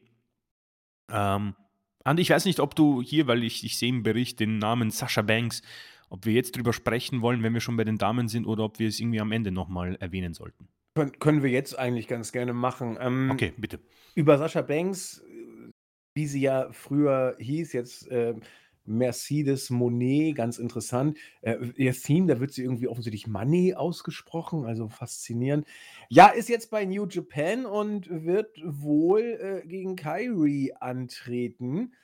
Hm, Chris und ich haben ihr, ihren Auftritt gesehen und so richtig geflasht waren wir nicht so. Also die, die Reaktion der Crowd, als sie Sascha Banks Gesicht wahrgenommen haben, waren da aber typisch für die Japaner eher so ein bisschen verhalten. Und äh, es war auch nur dieser Pop und danach, wie die Japaner sind, höflich gucken sie einfach weiter zu und schweigen. Das ist also da in der Kultur wohl drin. Ich werde auch nie vergessen, da war Chris ja noch ganz klein, vielleicht hat er es so ein bisschen mitbekommen, bei der WM 2002 in Japan und Südkorea. Ich fand die Stimmung in den Stadien so unglaublich cool. Da war immer Ruhe bis irgendwie eine große Aktion kam und da war immer Riesenstimmung und sobald die Aktion vorbei war, wieder höfliche Ruhe. Ich fand, das war eine großartige Fußballatmosphäre, aber ich glaube, ich bin da wohl der Einzige. Ja, wie wirkte denn die gute Sascha Banks bei ihrem Japan-Auftritt? Ich fand irgendwie so ein Gemisch aus der alten Sascha Banks, ein bisschen Charlotte war drin und ein bisschen mhm. Alien, Weltraummonstermäßig, mit so ein bisschen Style, japanisch passte auch. Ja, aber ich habe es eher zur Kenntnis genommen. Weiß nicht, Chris, hat es dich mehr äh, gehypt? Ähm, das wird blöd klingen vielleicht für viele, was ich sage, aber ich glaube nicht, dass Sascha Banks zu, zu, zum Japan-Stil äh, gehört. Ich glaube nicht, dass sie diesen Stil. Ich, ich, wahrscheinlich kann sie ihn gehen, aber ich glaube nicht, dass sie diesen Impact haben wird, wie wir, wie ich es geglaubt habe und vielleicht alle auch glauben werden. Sie ist für mich tatsächlich ein Sports Entertainment Girl. Sie hat für mich zu WWE eigentlich ziemlich gut gepasst. Ähm, der Auftritt, ich weiß nicht, ob es Nervosität war, aber irgendwie das Ganze hat für mich nicht hat mich nicht gecatcht, hat mich überhaupt nicht irgendwie abgeholt. Also natürlich war ich happy, sie zu sehen und habe mir gedacht, okay, das ist natürlich eine große Sache für sie und ähm, ist wahrscheinlich auch nicht der letzte Stopp. Sprichwort AEW. Äh, aber ich meine, dieser eine Move äh, sah irgendwie nicht so impacthaft aus. Das Outfit, ja, es, es, ich denke, die ganze die Kombination wird wohl sehr gut passen zu, zu, zu Japan. Ich glaube, das Cheryl trifft es ja ganz gut, aber vielleicht ist es auch eine Konsequenz aus der Atmosphäre dort. Es ist auch so, wenn Omega kommt, wenn Jericho kommt, ja, die, das wird dort nie diesen Pop geben. Das ist, das ist einfach so. Aber vielleicht war es auch wieder diese Konsequenz von, die Erwartungen waren zu hoch und dementsprechend wird man dann immer enttäuscht sein. Am Ende war es wahrscheinlich eh gut und wenn man ihn weiß nicht, zwei, drei Jahren sich dieses Video anschaut, wird man sich denken, wow, war ziemlich gut. Aber im Moment holt es mich nicht ab und der Hype auf dieses Match ist bei mir ziemlich gering und das hätte ich nicht gedacht, weil Sasha Banks, ich bin großer Fan, ähm, sie hat das nötige Charisma und auch das nötige Talent, um dieses Match auch gut zu machen. Ich werde es mir wohl ansehen, aber im Moment ist der wenn ich mir vorstelle, wie ich gehypt war vor drei Wochen irgendwie als oder vier, als zum ersten Mal dieser Name in Verbindung zu Wrestle Kingdom genannt wurde, ist das doch jetzt eher ähm, mau, sehr schwach. Aber ich lasse mich gerne überraschen und werde nicht lügen und sagen, dass ich doch irgendwo auch Enttäuschung habe, dass WWE das nicht geschafft hat, sie ähm, wieder einen, also quasi zu, unter Vertrag zu nehmen. Nicht, weil ich irgendwie will, dass WWE da irgendwelche Competition da besiegt, sondern dass sie zu Raw kommt und mir die Showberichte einfacher macht. Ja. Das spielt jetzt nicht. Der Weg wird vielleicht sogar zur AEW gehen. Ähm, und ich habe so das Gefühl, dass sie dort besser aufgehoben ist als eben äh, bei New Japan oder äh, anderen Promotions, weil sie braucht, glaube ich, die größere, ähm, wie heißt das, Reichweite und ich glaube, sie braucht das Entertainment. Auch wenn AEW nicht Entertainment ist, ist es mehr Entertainment, glaube ich, als äh, die anderen Promotions und liefert ihr, glaube ich, die bessere Kulisse und Möglichkeit, um sich entsprechend zu inszenieren. Und ich hoffe, dass die Leute verstehen, was ich meine. Also es ist ein bisschen Trauer da, dass äh, sie quasi nicht mehr bei Raw sein wird in den nächsten Jahren, aber ich freue mich für sie und bin wirklich gespannt, ähm, was für Schritte sie machen wird, weil ich glaube, dass sie eine Frau ist, die nicht nur bei New Japan bleiben wird oder AEW. Ich glaube, sie wird ihren Weg in sämtliche andere äh, Kategorien gehen. Also die werden wir sicherlich in sämtlichen äh, Bildschirmen sehen. Also ich bin ein bisschen positiver ähm, gestimmt, was Sascha Banks angeht. Das, das Debüt war jetzt für mich nicht so der Knaller, aber meine Güte, es war ein Debüt. Da kannst du jetzt nicht die Welt einreißen. Und ob ähm, das Outfit einem gefällt oder die Inszenierung ist immer auch Geschmackssache. Dass der Impact jetzt nicht so groß war, liegt ja auch ein bisschen an den Fans. Also da sind viele Faktoren jetzt auch bei, die sie nur mittelbar äh, beeinflussen konnte. Was ich aber sehr gut finde, und da bin ich eigentlich so ein bisschen wie Chris, aber dann doch ziemlich anders. Ähm, Chris sagt, er glaubt, dass Sascha Banks in diesen WWE-Stil gehört. Und ich glaube, dass sie ihn auf jeden Fall sehr, sehr gut ausfüllen kann, diesen Stil. Soweit sind wir d'accord. Ich glaube aber auch, dass Sascha Banks äh, in Japan funktionieren kann. Nicht zwingend muss, aber ich glaube, sie kann da funktionieren. Denn wenn man sich ihre großen Matches anguckt, die waren schon krank stiff teilweise, ja. was, sie, was sie da gemacht hat. Da hat sie nichts geschont von sich. Und so wird ja in Japan da auch gewirkt. Spektakulär und, und unglaublich stiff, auch bei den Mädels. Da müsst ihr bei Stardom nur mal reingucken, da wird also mit anderem Wasser gekocht sozusagen. Und ich glaube, dass sie das kann und ich glaube, sie will es tatsächlich auch. Ähm, was, das wird sich auch finanziell gut entlohnen lassen. Nach allem, was man so weiß, wird sie da äh, absolute Top äh, finanzielle Konditionen haben. Nicht ganz auf dem Level eines Okada, der so roundabout 3 Millionen verdienen soll pro Jahr. Aber äh, über die Million soll es safe gehen. Und äh, dann kann man das Risiko, oder das Risiko ist ja nicht, das Abenteuer Japan gerne auf sich nehmen und dann siehst du es unter sportlichen Gesichtspunkten. Ich kann mir durchaus vorstellen, äh, dass Sascha Banks irgendwann vielleicht sogar zur WWE zurückkommt. Warum Mhm. denn nicht? Und, äh, dass sie bei AEW auftauchen wird, scheint ja, ich will nicht sagen beschlossene Sache zu sein, aber es gibt auch einige Indizien, die in diese, äh, Richtung, äh, hinzudeuten scheinen. Zumal ja bei äh, man muss ja sagen, wer als amerikanischer Worker A New Japan sagt, da da kannst du AEW quasi gleich mitsagen mittlerweile nach nach der Entwicklung. Und da gibt es ja einige Andeutungen, die gemacht worden sind. Also, ich, äh, bin da äh, enttäuscht bin ich auf keinen Fall. Ich bin, äh, nur vom Debüt nicht so überzeugt und bin sogar sehr, sehr gespannt, was, äh, in den Matches passiert, sei es in Japan also, sogar deutlich gespannter bin ich auf die Japan-Matches als auf die AEW-Matches, äh, ganz ehrlich, weil was wir bei AEW bekommen werden, wird dem ziemlich ähneln, was wir bei WWE kennen, äh, was die Matchqualität angeht. Sascha Banks Matches sind nun mal gut, aber mich interessiert viel eher, wie sie mit den japanischen Mädels, äh, im Stil mitgehen kann. Und da wird sie, glaube ich, Daniel Bryan-mäßig denken, da will sie einfach diese Competition. Sie will die die Herausforderung und allein deswegen bin ich da schon sehr gespannt Äh, ganz kurze. Zwischenfrage. Ähm, wie wie wie vergleichst du das mit, äh, Chris Jericho damals? Gleich, fast genau Gleich? gleich. Ja, Ja. ja, ich auch. Also. Jericho hat's gemacht, weil er weil er's wollte. Er wollte da noch mal sich reinventen. Er wollte die die die die, ähm, Erfahrung machen bei Wrestle Kingdom, hat große Gegner bekommen, auch gute Matches. Anders als Dave habe ich nicht ansatzweise irgendwo 'n Fünf-Sterne-Match gesehen, auch nicht gegen Kenny Omega. Ich auch nicht, ich auch nicht. Aber, äh, auch auch Moxley, der der wollte auch die Herausforderung damals, als er von WWE rausgegangen ist, genau wie Cody. Also, die sind damals ja alle, äh, äh also, Cody ja sogar noch in den Indies, bei beim Bowler war er ja dabei. Stimmt, ja. Ähm, ja, aber die wollten die wollten's alle wissen. Und, äh, finanziell hätte man das auch alles ganz anders regeln können, äh, und auch gut über die Bühne bringen können. Äh, und deswegen glaube ich, dass Sascha Banks genau in diese Kategorie auch geht. Und, äh, allein das finde ich also, jeder, der nach dem WWE-Wechsel nach Japan gegangen ist und es da wissen wollte, verdient, finde ich, meinen Respekt, denn Murmeln spielen ist anders. Genau, ja, das ist schon, ähm also, das ist nicht wirklich das also, ich denke mal, der Wechsel von WWE zu AEW ist deutlich, ähm, einfacher. Ähm, wir haben noch ein Match bei Raw und, äh, wenn wir schon irgendwie über die Awards gesprochen haben und Match of the Year, dann habe ich schon mal einen für euch, falls jemand mitschreibt. Ähm, WWE United States Championship Match. Austin Fury gewann gegen Seth freaking Rollins. Wir pinnen nach dem A-Town Down nach 23,5 Minuten. Ähm, ich habe mir dieses Match angesehen, ohne mich vorher gespoilert zu haben. Also, ich habe extra noch mal, äh, das aufgedreht, nachdem ich krank war.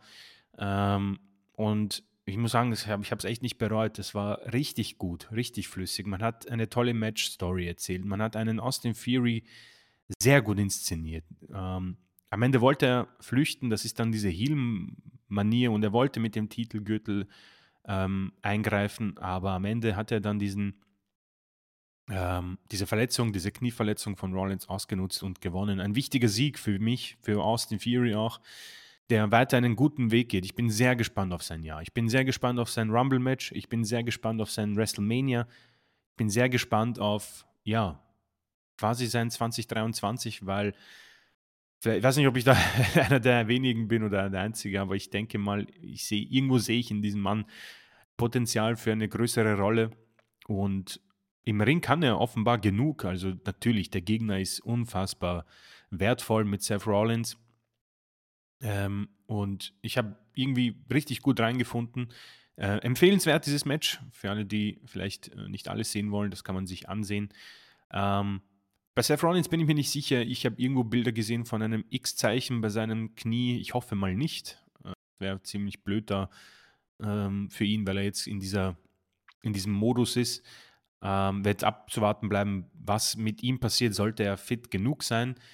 Denn Titel, United States Titel ist mal ges gegessen für ihn und ob er den Weg geht zum Main-Titel von Roman Reigns, weiß ich nicht. Ich wäre eher weniger dafür, würde es aber nicht wirklich ja, verurteilen, weil man hat zumindest was beim Rumble-Match von einem Jahr aufgebaut. Da hat ja Rollins sogar durch DQ oder so gewonnen. Keine Ahnung, ich bin mir gar nicht sicher. Oder Referee-Stoppage war. Ähm, und man hat natürlich die Shield-Vergangenheit. Also ist das etwas, was Triple H vielleicht sogar einfach easy nebenbei nehmen kann. Ein toller Abschluss auch hier. Die Ausgabe nicht so gut für mich wie SmackDown, weil es einfach, auch oft erwähnt, die drei Stunden sind und die füllt man eben auf mit Sachen, die ja, für mich weniger interessant sind. Loomis und Gable, äh, äh, muss auch sagen, Sheamus und McIntyre, äh, Dominic Mysterious Promo, äh. Also da ging SmackDown für mich, als das Main Event bei SmackDown angefangen hat, war ich so, oh, schon soweit, cool, lässig, geil, ich habe mega Bock. Und hier war es, ja, wann kommt denn jetzt der Main Event? Und das ist der größte Unterschied dieser Woche der beiden Shows, aber generell hat man das gut eröffnet. Auch hier nochmal das Lob, der Midcard-Titel wird schön inszeniert und ja, wenn wir mit Jänner quasi beginnen zu bewerten, dann ist das schon mal eine gute, äh, guter Grund, wo man quasi schönes, ein schönes äh, Haus bilden kann. Ähm, Triple H hat jetzt einiges auf dem Weg. Mal sehen, wie die Verletzungen mitwirken. Wenn Rollins, Styles, Orten alle weg sind, ist das natürlich etwas bitter. Er hat einen unfassbar harten Champion, einen sehr dominanten Champion, den er irgendwie von den Titeln trennen muss. Da bin ich auch gespannt. Aber alles in allem finde ich sehr solide, sehr gut und äh, durchaus positiv. Ja, sehe ich tatsächlich auch so. Das waren ordentliche Weeklies zum Ende bzw. zu Beginn des neuen Jahres. Und äh, wie immer darf man gespannt sein, wie es da jetzt um mit der Storyline, um die Bloodline weitergeht. Die B-Titel gehen beide gestärkt aus den Weeklies hervor. Endlich mal ist man äh, geneigt zu sagen, was er mit Theory und Rollins machen wird. Bleibt abzuwarten. Äh, dusselig sieht keiner aus, wenngleich ich ja, ist ja bekannt, Rollins derzeit nicht ansatzweise auf Contendership-Niveau sehe. Da gehört er für mich echt nicht hin. Da musst du mit Cody gehen oder was weiß ich. Wir werden das verfolgen. Damit sind wir am Ende dieser Ausgabe, aber wir wollen uns äh, es nicht nehmen lassen, heute nochmal ordentlich aus der Grußkanone zu äh, grüßen, denn neues Jahr, neues Glück und einige von euch haben uns zu Weihnachten geschrieben und äh, auch zu Silvester. Ich möchte einfach mal äh, Grüße an treue Seelen rausschicken. Ein, einmal an The Phantom, der äh, jetzt wieder, Gott sei Dank, ähm, äh, von der Erkrankung genesen ist. Dann an Goldberg Army, der sich für die Podcast die ganzen Jahre äh, bedankt und äh, sich freut, dass wir äh, immer die Podcasts bringen. Äh, Speedy G sei herzlich gegrüßt, der uns frohe Weihnachten wünscht, genau wie Great Muta und äh, Stone Cold Fozzy, der auch meint, wenn wir was kritisieren, sollen wir es machen, wenn wir was gut finden, sollen wir es genauso sagen. Richtig, so werden wir es auch handhaben. Dann grüßen wir Jon08, der sich auch für die ganzen Podcasts bedankt und uns einen guten Rutsch gewünscht hat. Und Johannes, für den das Gleiche gilt. Ich weiß nicht, Chris, hast du YouTube schon griffbereit? Sonst würde ich erstmal auf Sport gehen, aber sonst bitte YouTube. YouTube ist griffbereit und da gab es natürlich auch sehr nette und schöne Kommentare. Ähm, Niklas Massing, 8035, er wünscht dem gesamten WI-Team ein frohes, tolles und vor allem gesundes Jahr 2023. Vielen Dank vor allem an Andi und Chris für eure unzähligen Stunden im Podcast und eure Zeit, die ihr dem Ganzen opfert. Ähm, auf Kriegsfuß mit Major Pain. Äh, vielen Dank für diesen tollen Podcast und das gesamte Jahr 2022. Ich freue mich, euch zwei auch 2023 zu begleiten. Ähm, die Roffels, äh, danke für diesen tollen Podcast. Ich wünsche euch allen und diesen kommentarlesenden Menschen einen, frohen, einen guten Rutsch und frohes neues Jahr. André Wilke 2207, ebenfalls mit den guten Rutschgrüßen. Mr. Simon 8051 bedankt sich für den tollen Podcast, wünscht uns auch ein erfolgreiches Jahr, geht auf den Titelgewinn von Charlotte ein. Obikun 2972. Ähm, erstmals wie immer vielen Dank, Jungs. Sein Match des Jahres bei WWE war zu Beginn des Jahres Reigns gegen Rollins beim Royal Rumble. Schöne Grüße an Specht Klopper. äh, guten Rutsch an alle. Ähm, Impi Dod ähm, hat geschrieben, er ist Erster. Bei mir irgendwie nicht, aber trotzdem viele Grüße und guten Rutsch. Ähm, The Creeping Snake 89 hat seine WrestleMania-Prognose.